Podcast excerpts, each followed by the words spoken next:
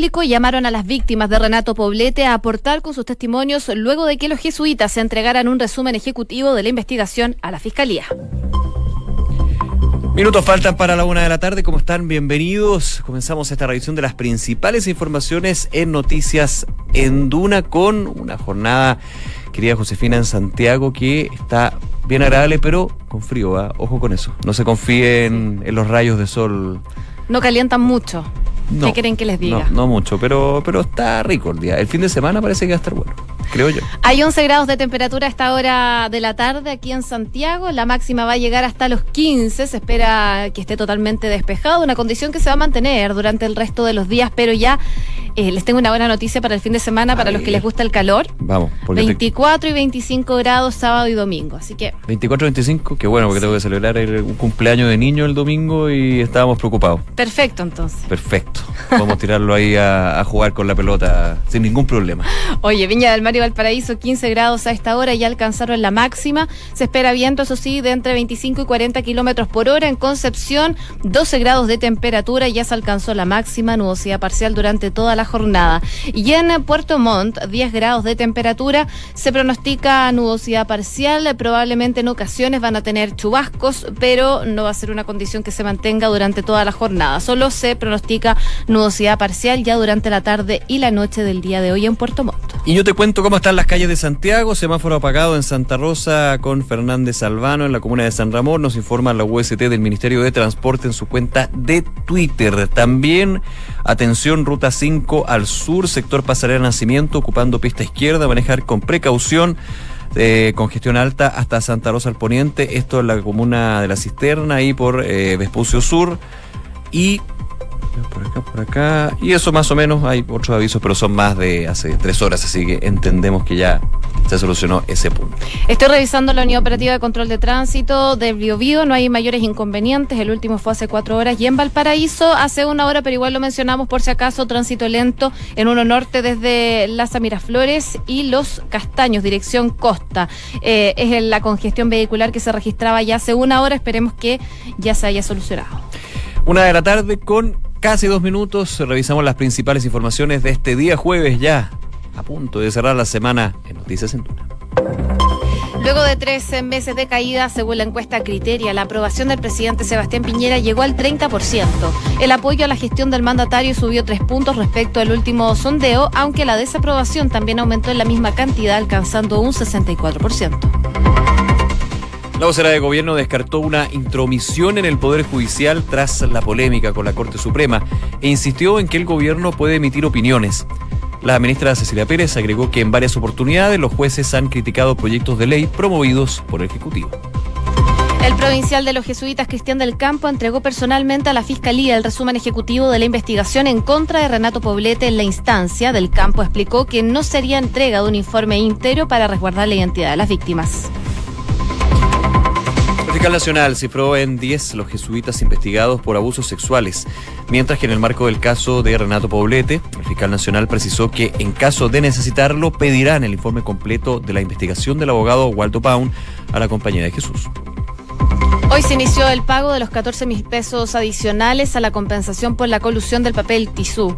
El dinero se va a pagar de forma automática a través del Instituto de Previsión Social, de acuerdo al calendario de pago habitual de los pensionados. En otras informaciones, el Ministerio de Transportes inició el proceso para cancelar la operatividad de la empresa Línea Azul. Este proceso comenzó debido al volcamiento que sufrió un bus perteneciente a esta empresa en la ruta 5 Sur la madrugada del lunes a la altura de San Francisco de Mostazal, que dejó seis fallecidos y más de 40 personas heridas.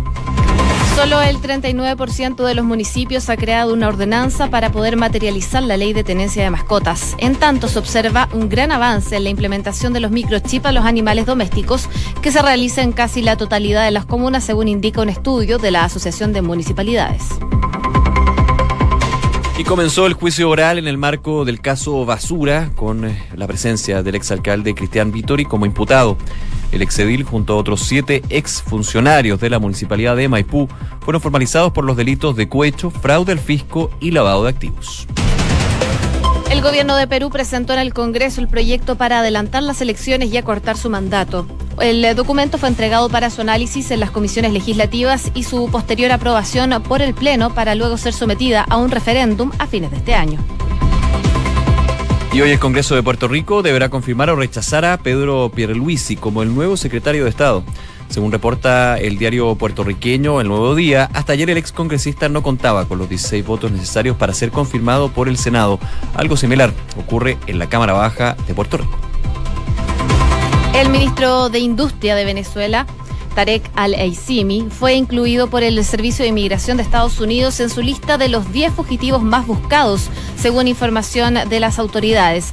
Aissami fue acusado en marzo de este año en una corte federal de Estados Unidos de violar la ley de capos extranjeros de la droga y evadir sanciones impuestas por Washington. El Banco de Inglaterra recortó su pronóstico de crecimiento para Reino Unido y alertó por un Brexit sin acuerdo.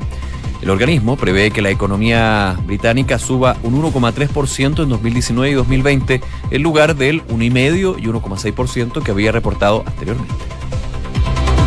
Y en el deporte, Pablo Díaz se llegó a Argentina para firmar como nuevo refuerzo de River Plate. Hoy se va a realizar los exámenes médicos para sellar su traspaso. Según medios argentinos, el conjunto millonario habría pagado 4 millones de dólares por el 80% del pase del ex Colo Colo. Finalmente la fecha del Campeonato Mundial de Rally 2020 se va a realizar primero en nuestro país y va a cerrar Latinoamérica en Argentina.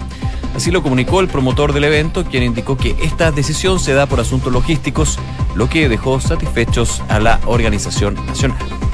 Una con cinco minutos, partimos revisando las principales informaciones. Una de ellas tiene que ver con las repercusiones que ha dejado este caso de Renato Poblete. Recordemos que el provincial jesuita Cristian del Campo dio a conocer durante esta semana los resultados de la investigación en contra de este fallecido sacerdote y como sabemos, entre las conclusiones principales se encuentran las denuncias de 22 mujeres, cuatro de ellas menores de edad, eh, por abusos que había cometido durante 40 48 años, un tiempo no menor, entre 1960 y el año 2008. Bueno, estos antecedentes eh, ya están en una carpeta investigativa. Se hizo un resumen ejecutivo que estaba especialmente destinado al Ministerio Público y ese fue personalmente entregado por el provincial de los jesuitas al Ministerio Público. Este resumen ejecutivo que elaboró también el abogado Baldo Baun eh, en contra de Renato Poblete. Así entonces ayer del Campo em, explicó que nos haría entrega de este informe de forma íntegra, principalmente para poder resguardar la identidad de las víctimas y de esta forma él mismo entonces pasó los antecedentes al fiscal que está a cargo de este caso de Renato Paulete, quien es el fiscal Héctor Barros. Así, entonces llegó con este informe, fue entregado este resumen ejecutivo, eh, bastante corto considerando que el, informe tiene 407 páginas. Y el informe son 30, entonces evidentemente es... Eh, un informe escueto para lo que eh, es, perdón, un resumen escueto para lo que es el informe en su totalidad. Y eh, ojo con ese punto que tú decías, José, porque es clave para el por qué se entrega desde la Compañía de Jesús al Ministerio Público, para resguardar la identidad de las víctimas. Hablamos de 22 víctimas. Ayer ya la información desde la Compañía de Jesús, quienes hicieron este informe, esta investigación, hablan de 24 más 24 que por ABC o de motivo no están acreditados dentro de esas 22, pero que son testimonios que eventualmente también estarían catalogándose como abuso sexual. Estamos hablando de más de 50 eventuales víctimas, las acreditadas y las que por una u otra razón no pudieran ser acreditadas dentro de este informe. Es terrible, es lapidario, es terrible. Eh, pero a lo que quería ir yo, Ayer hacíamos un poco el símil con lo que está sucediendo el Ministerio Público con otras investigaciones de la Iglesia Católica por denuncias de abuso sexual. El informe Chicluna, aquí hay que aplicar el mismo criterio. El informe Chicluna del Vaticano se ha dicho, yo no puedo entregar la información completa porque a mí me pidieron reserva del testimonio. Y yo tengo que valerme justamente. Eso pasó con el informe rético. De hecho, en su minuto hay que recordarlo acá. Y algunos han dicho, bueno, pero ¿por qué no entregar el informe con los nombres tachados? Yo no soy abogado, pero eh, uno entendería que si entrego las más de 400 páginas con los testimonios, donde pueden estar involucrados también direcciones, relaciones familiares, cercanía, independiente de que esté tachado el nombre, uno podría de alguna manera entrar a investigar y llegar. ¿A qué voy yo? Es difícil la posición que tiene la compañía de Jesús, no puede entregar el informe completo porque se vale a las víctimas que con mucha valentía años después entregan su testimonio. Y que muchas pidieron el resguardo también de que muchas pidieron, quizás todas pidieron el resguardo. La única que lo ha hecho público ha sido la teóloga Marcela Aranda. Eh, y en ese sentido, claro, por eso la compañía Jesús no puede entregar el informe, que sería muy valioso para poder desarrollar las investigaciones no tanto contra Renato Poblete porque está muerto, pero sí por la posibilidad de estos encubrimientos que de hecho ya en el informe de la Compañía de Jesús, y eso queda en el aire para muchos, eh, queda muchas dudas, eh, se descarta encubrimientos porque se hablaba de rumores y no de una estrategia, una institucionalidad que encubriera los hechos. Ahí uno se queda un poquito con la hora pasada, digamos, porque con 48 años de estas atrocidades por parte del de, eh, sacerdote Renato Poblete, como nadie supo, como nadie hizo algo, digamos, para evitar que se repitieran y con el alto número de víctimas que tuvo en este caso. Eh, así que eh, ya hay un llamado del fiscal nacional, Jorge Abbott, a las denunciantes a presentar querellas, a presentar denuncias ante la justicia, ante el Ministerio Público. También lo hizo la Compañía de Jesús. Quizás puede ser también necesario que la misma Compañía de Jesús en el acompañamiento que dijo que va a tener con las víctimas justamente solicite esto, pero hay que entender también que en el abuso sexual pasan años y son historias donde muchas de las víctimas no quieren hacer público su nombre y tienen todo el derecho a eso. Ya han pasado un infierno, ¿por qué hacerlo público? Tienen todo el derecho, así que si no presentan la denuncia, queda hasta ahí.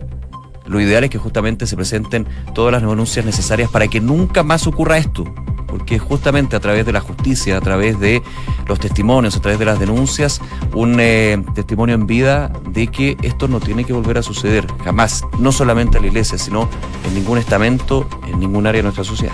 Bueno, por supuesto, la investigación sigue, esta vez en el Ministerio Público, y ya tienen entonces este resumen ejecutivo de la investigación que hicieron por parte de los jesuitas. Ahora eh, esta investigación continúa, y según lo que decía el eh, jefe del Ministerio Público, Jorge es que tienen que analizar este resumen, verlo con plenitud y solicitar el informe completo si ello eh, les puede traer más información. Así que probablemente podrían solicitar más adelante este informe completo con las 407 páginas. También dijo que es muy importante que hayan sido los propios jesuitas quienes eh, aportaron esta información al Ministerio Público, pero también indicó que actualmente el Ministerio Público está investigando 240 personas relacionadas con la Iglesia con denuncias por delitos sexuales y de ellas 10 pertenecen a la compañía de Jesús. Ojo que también eh, lanza de alguna manera un puede que nos veamos después. ¿En qué sentido? El fiscal nacional Jorge Abot agradece, como tú dices, que los jesuitas mismos hayan aportado esta información, este informe o resumen ejecutivo en este caso, pero dice, suponemos que si requerimos más información estarán disponibles. Recordemos, hay eh, una eh, responsabilidad institucional, eh, todos estos casos, no solamente los jesuitas, por favor, no apuntemos solamente la espada hacia allá, sino en distintas congregaciones que han sido también parte de estas atrocidades. hay un sistema, ha habido una institucionalidad de quizás no encubrimiento como dicen los jesuitas, pero sí se dan eh, mínimos comunes, encubrimiento de omisiones, de rumores, de redes de poder, redes económicas, de figuras casi santificadas que terminan en estos casos con esta situación. Así que, y no solamente en Chile, ah, este no es solamente un caso de Chile, este es un caso internacional. Hay otros casos, evidentemente, que eh, padres fundadores, como se llama, de las congregaciones han mostrado que su vida pública distaba mucho de su vida privada en términos de la moral, la ética y los delitos que cometía. Una de la tarde con 12 minutos. Vamos con otros temas porque la aprobación del presidente Sebastián Piñera es algo que hemos estado siguiendo durante el último tiempo y sigue en números rojos pese a este aumento que tuvo de tres puntos en julio pasado, según lo que detalla la encuesta Criteria, donde llegó al 30%. En tanto, su rechazo a la gestión subió en igual proporción, tres puntos hasta llegar a un 64% según esta medición. Queremos entrar en detalles sobre los detalles de esta última última encuesta con Cristian Valdivieso, que ya está al teléfono, director de Criteria Research. Cristian, ¿cómo estás? Muy buenas tardes. Hola, ¿qué tal? ¿Cómo están? Buenas tardes. Hola, Cristian, gracias por atender nuestro llamado. A ver, eh, concentrémonos un segundito en la figura del presidente Sebastián Piñera. Eh, ¿Qué le juega en contra para tener este grado de eh, desaprobación mayor que la aprobación y, y, una aprobación que llega solamente al 30%? A ver, fundamentalmente eh, las expectativas económicas eh, y el pesimismo que hay en torno a la economía. Eh, pero yo lo, yo creo que en esta oportunidad mirarlo de, otra manera, porque lo más llamativo para mí de lo que vemos en la encuesta es cómo ha cundido el pesimismo económico de manera importante y se ha agudizado, esto que venimos viendo hace un rato, al punto que vemos que la proyección a los próximos 12 meses, es decir, las expectativas, están en el peor momento del gobierno del presidente Piñera, por una parte, e incluso en el peor momento de toda la serie que ha medido esa encuesta, eh, que incluyó eh, los peores momentos del periodo de la presidenta Bachelet. Que justamente lo que, perdón, lo que ha dicho el Ejecutivo, vamos a crecer más que lo que se creció en el gobierno de Michelle Bachelet, pero a tu juicio y lo que ustedes ven en criteria con los datos es que la percepción es peor aún de los cuatro años donde el crecimiento económico era bastante más bajo. Estamos a esos niveles y sobre todo lo que está eh, siendo bien eh, particularmente complejo es el tema de la proyección, ¿verdad? Las expectativas a 12 meses. Entonces, en ese contexto donde en esta medición de julio volvió a bajar la expectativa económica y, ha cundido ya el pesimismo se ha instalado como tema, uno hubiera esperado que siguiendo la curva natural, el más aún entrando en el segundo año, ya de lleno en el segundo año que es complejo, el gobierno y la aprobación del presidente hubiera bajado aún más. Eh, y no pasó eso, e incluso logró sostener ese piso de 30% que de por sí sabemos que ya es bajo, que no estaba dentro de las expectativas del gobierno, pero ya es bajo, pero podría haber sido o haberse eh, hundido un poco más. Entonces la pregunta que hay es la contrafactual, es ¿por qué puede ser que el presidente esté sosteniendo todavía un piso en torno al 30%? Y ahí hay varios factores explicativos. Eh, entre otros, algunos que son propios del gobierno, que es que durante julio eh, da la impresión, por lo menos en las razones de desaprobación, no aparecen eh, autogoles, como si aparecieron en mayo, eh, con el viaje a China, con el tema de, su hijo en la reunión, y después sí también aparecieron con razones de, como razones de desaprobación. Aparte de la economía, insisto, eh, los temas del Ministerio de Educación y el mal manejo del conflicto del colegio de profesores. En este mes no aparece eh, autogoles tan claramente y por lo tanto eso ayuda al gobierno a eh, enfocar su mirada o su foco en otros temas que no son propios de la economía y a visibilizar eh, el el gobierno en términos de las reformas, de la migración. Y sus, temas, temas. temas propios, digamos. Y, sus otros temas, claro, más allá de la economía, que evidentemente es lo más acuciante, por una parte. Y por otra, lo que también muestra la encuesta, y que lo venimos mostrando nosotros hace un buen rato, hace ya dos meses se ha instalado con fuerza, o ya tres, se ha venido instalando con fuerza Joaquín Lavín eh, y Joaquín Lavín, eh, en el crecimiento en términos de las expectativas, ¿verdad? Y de eh, quién le gustaría que fuera el gobierno y, también de cómo se ha ido solidificando en términos de sus atributos de posicionamiento, Joaquín Lavín se convierte en los hechos en un escudero del gobierno también. A la ayuda, de alguna forma. Una ayuda, sin duda. Por, una parte, claro, algunos analistas y también es atendible, sostienen que Joaquín Lavín a ceder al presidente como un pato cojo, ¿verdad? Porque aparece como una carta tan cercana o, con tanta expectativa. Pero por otro lado, yo creo que lo que está mostrando esto es que Joaquín Lavín ha permitido dos cosas. Por una parte, eh, invisibilizar un poco a José Antonio Castro, que no cae, incluso mantiene atributos de posicionamiento respecto de antes, pero Joaquín Lavín al crecer tanto hace que sea menos relevante José Antonio Castro, que era una de las figuras que también le está pegando eh, al gobierno y criticándole y, y mellando su propia base de, sustentación. Y también pasa que con la figura de, de Joaquín Lavín tan fuerte, se invisibiliza un poco eh, aún más la oposición que está eh, completamente o, bastante fragmentada y hace que eh, de manera natural toda la conversación en torno a, los temas políticos y más bien los temas presidenciales y electorales esté puesta en la cancha de, de Chile Vamos. Si a eso le agregamos una posición dividida y fragmentada, bueno, evidentemente que todo eso sostiene al presidente. Estamos conversando con Cristian Valdivieso, director de Criteria Research. Bueno, tú mencionabas parte de lo que es eh, las presidenciales a futuro y quería ir al detalle de eso. ¿Cómo se ve em, para Chile Vamos y para también la nueva mayoría que al parecer no tiene figuras que sean como tan relevantes como lo es ahora eh, Joaquín Lavín, aparte de Beatriz Sánchez? ¿Cómo se ve ese panorama? Bueno, si, uno mira la, foto de quién te gustaría en pregunta espontánea que fuera el próximo presidente, uno, uno suma toda la gente o los rostros que están en la derecha o en el arco de la derecha, centro derecha y dan un 41%. Si uno suma todos los que están en el arco de la centro izquierda, da un 26%. O sea, eso ya te está mostrando que el terreno eh, de las expectativas presidenciales está puesto en la cancha de Chile Vamos y si uno ve cuáles son las figuras más eh, de mejor imagen, ¿verdad? En esta encuesta y en otra eh, aparecen figuras fundamentalmente de ahí. Ahora, dicho eso, en la centro izquierda está la figura de Beatriz Sánchez, que sigue siendo importante y, una referente, pero al mismo tiempo empieza a ser eh, confrontada o eh, empieza a competir por ciertos atributos con eh, Daniel Jau, que ha subido harto, no solo en la preferencia espontánea, sino que también en la medición de algunos atributos específicos. Él aparece creciendo mucho en innovación, en capacidad de dar solución a los problemas de las personas, entonces aparece como una alternativa eh, a Beatriz Sánchez en la centroizquierda, pero no necesariamente eh, como una opción con clara eh, con, clara posibilidad presidencial. Aparece como alguien importante, alguien que está haciendo las cosas bien, pero no alguien tan relevante como parece eh, Joaquín Lavín. Yo diría que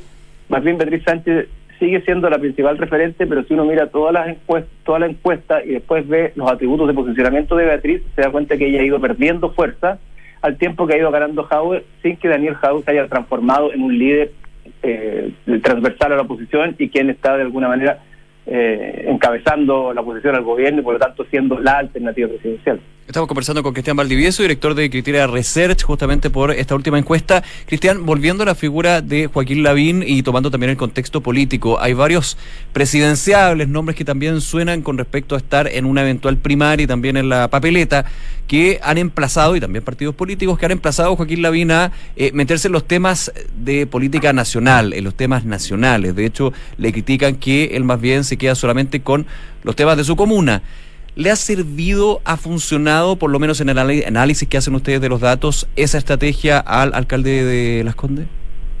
O sea, sin duda le ha funcionado en términos de, o sea, de, tener una buena imagen a nivel nacional. O sea, eh, Joaquín Lavín, las cosas que hacen Las Condes, eh, las hacen Las Condes, pero las visibiliza y les da alcance nacional y eso lo ha acercado mucho a la gente y hoy día lo perfila como alguien muy querido, muy deseado, muy admirado, si se quiere, por, por la ciudadanía y quien la gente más eh, ve como una figura presidenciable. Ahora, efectivamente, eh, Joaquín Lavín logra desde la alcaldía no entrar en los temas más complejos eh, de la política coyuntural. Por eso, eso, que no hable directamente de política no significa que Joaquín Lavín no esté haciendo política. Yo creo que ahí hay un, un error de cierta élite sobre todo política, de, considerar ciertas acciones como también como, como no relevantes. Por claro, ejemplo, por ejemplo, no hablar de, no hablar de las reformas, pero sí eh, abrir eh, un, un, beneficio o algún tipo para el adulto mayor, por ejemplo. Por ejemplo, o la misma idea esta del Museo de Cera. Y de alguna manera lo hacen las Condes, con toda la polémica que genera, pero lo que está haciendo es transversalizar o, o traspasar las fronteras de las Condes para llevar lo que pueden definir la entretención, la cultura, algunos dirán el arte, da lo mismo, pero la entretención más allá de la, de la frontera. Y eso lo acerca a la gente. Ahora, obviamente que como estamos muy lejos de la elección, en la medida que Joaquín Lavín tenga necesariamente que entrar en la política, en la política contingente, en la política más eh, donde hay que tomar y fijar posiciones respecto de lo tributario, lo laboral, lo, lo previsional, va a tener más confrontación, pero evidentemente que son los otros los que le están pidiendo que tome posiciones para que, para que de alguna manera poder confrontarlos, evidentemente, porque no están pudiendo hacerlo. Ahora, dicho esto, es la derecha quien tiene que, o que los, candidatos que más expectantes están en la derecha, que son varios, y, con la alta probabilidad de que la derecha mantenga el gobierno, los que están confrontando a la mina, enfrentándolos para poder ellos también subir. Pero también es la oposición la que tiene que empezar a decir algo respecto a esto, porque como decía Joaquín Lavín, no solo eh, opaca o, hace ver menos relevantes los candidatos de derecha, sino que también le quita espacio narrativo a la oposición, porque toca temas que antes eran tradicionalmente de la oposición. Eh, eh, integración social, el rol del Estado, lo colaborativo, el tema de la pobreza, etcétera. Entonces, es un personaje que hoy día está metiéndole ruido tanto a su sector, lo cual es positivo para ellos porque tiene una figura, pero también a la oposición porque los están visibilizando, no solo en términos de figuras que emerjan, sino que también de espacio comunicacional. Bien, Cristiana Valdivieso, director de Criteria Research, muchas gracias por conversar con nosotros en Noticias en Duna. Que tenga muy buenas tardes. Igualmente, gracias a usted. Gracias, Cristian, que esté muy bien. Una de la tarde con 22 minutos. Escuchas Noticias en Duna con Josefina Stavrakopoulos y Nicolás Vial. Oye, lo comentábamos en titulares, eh, ya hay novedades con respecto a la situación de Línea Azul, capaz que a usted no le, no le suene el nombre, pero ha generado evidentemente eh, todo un tema. Este accidente la madrugada del día lunes, eh, seis muertos, 40 heridos, el volcamiento de un bus de dos pisos, eh, que por supuesto también ha llamado a hablar nuevamente sobre normas de seguridad los buses interprovinciales, la situación de la velocidad, la situación también de los conductores, pero ya hay novedades porque harta información se dio con respecto a esta empresa de Línea Azul y irregularidades en ese caso que ya hacen que el gobierno actúe con medidas bien, bien, bien importantes en este caso. Claro, el Ministerio de Transporte ya inició un proceso de cancelación de la empresa de buses de Línea Azul, es decir, eh, lo que hacen es buscar evitar la operatividad de los buses de esta compañía a nivel nacional. Habló Paula Flores, eh, quien es jefa de la fiscalización del Ministerio de Transporte, y sostuvo que la empresa de transportes de pasajeros deben ser empresas serias, deben ser empresas que cumplan con la normativa y jamás deben prestarse para cometer delitos porque la adulteración o el cambio de una patente a otro vehículo es un delito. Es parte de lo que se le critica a esta empresa y por lo mismo entonces desde el Ministerio de Transporte están tomando algunas medidas al respecto. Es por eso entonces dice Flores que la empresa está en un proceso administrativo de cancelación del servicio, un proceso que se sigue en paralelo a la investigación penal que está siguiendo actualmente la Fiscalía y dicen que también se están mirando las responsabilidades que ha tenido la planta de revisión técnica del proceso de revisión del bus porque tenían varias falencias. Claro, se centra obviamente en esta empresa, porque ha hecho las cosas mal, pero también se centra la atención y preocupación con respecto a la industria en general porque este tipo de eh, denuncias, como por ejemplo desconectar los medidores de velocidad para la velocidad máxima, eh, situación eh, de las condiciones laborales de los, de los choferes, también ya esto de la patente adulterada, es sorprendente, digamos. O sea, un bus de dos pisos que tiene una patente adulterada, o sea, no ha pasado todos los controles de fiscalización gravísimo. Entonces también eh, se centra el foco no solamente en la empresa, sino en la industria de buses, porque, a ver, con la cantidad de viajes que se hacen alrededor del país en bus, esto es súper preocupante. Uno diría, claro, no pasa todos los días, pero cuando pasa, queda esto. Seis muertes, 40 heridos y toda una investigación que se lleva a cabo. Con 25 minutos, hacemos un resumen de las noticias en los titulares. Luego de tres meses de caída, según la encuesta Criteria, la aprobación del presidente Piñera llegó al 30%. El apoyo a la gestión del mandatario subió tres puntos y respecto al último sondeo, aunque la desaprobación también aumentó en la misma cantidad. En conversación con Duna, eh, señalaban desde Criteria que hay una baja justamente en la aprobación, pero esta se mantiene pese a que el factor de crecimiento económico y decepción sobre esto ha afectado la situación del gobierno. La vocera de gobierno descartó una intromisión en el Poder Judicial tras la polémica con la Corte Suprema e insistió en que el gobierno puede emitir opiniones. La ministra Cecilia Pérez agregó que en varias oportunidades los jueces han criticado proyectos de ley promovidos por el Ejecutivo. Provincial de los jesuitas, Cristian del Campo, entregó personalmente al Ministerio Público el resumen ejecutivo de la investigación en contra de Renato Poblete. En la instancia, del campo explicó que no sería entrega del informe íntegro de más de 400 páginas para resguardar la identidad de las víctimas. El gobierno de Perú presentó en el Congreso el proyecto para adelantar las elecciones y acortar el mandato. El documento fue entregado para su análisis en las comisiones legislativas y su posterior aprobación por el Pleno para luego ser sometido a un referéndum a fines de este año. Hoy el Congreso de Puerto Rico deberá confirmar o rechazar a Pedro Pierluisi como el nuevo secretario de Estado.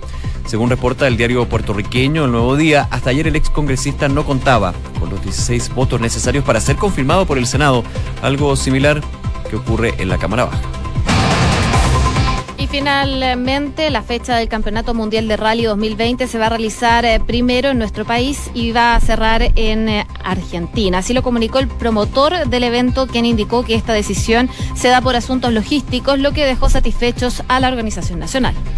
Una de la tarde con 27 minutos. Les contamos que Inmobiliaria Armas, empresa líder en la industria con más de 50 años de trayectoria, te invita a conocer e invertir en sus múltiples y atractivos proyectos inmobiliarios de alta plusvalía. Conoce más en iarmas.cl.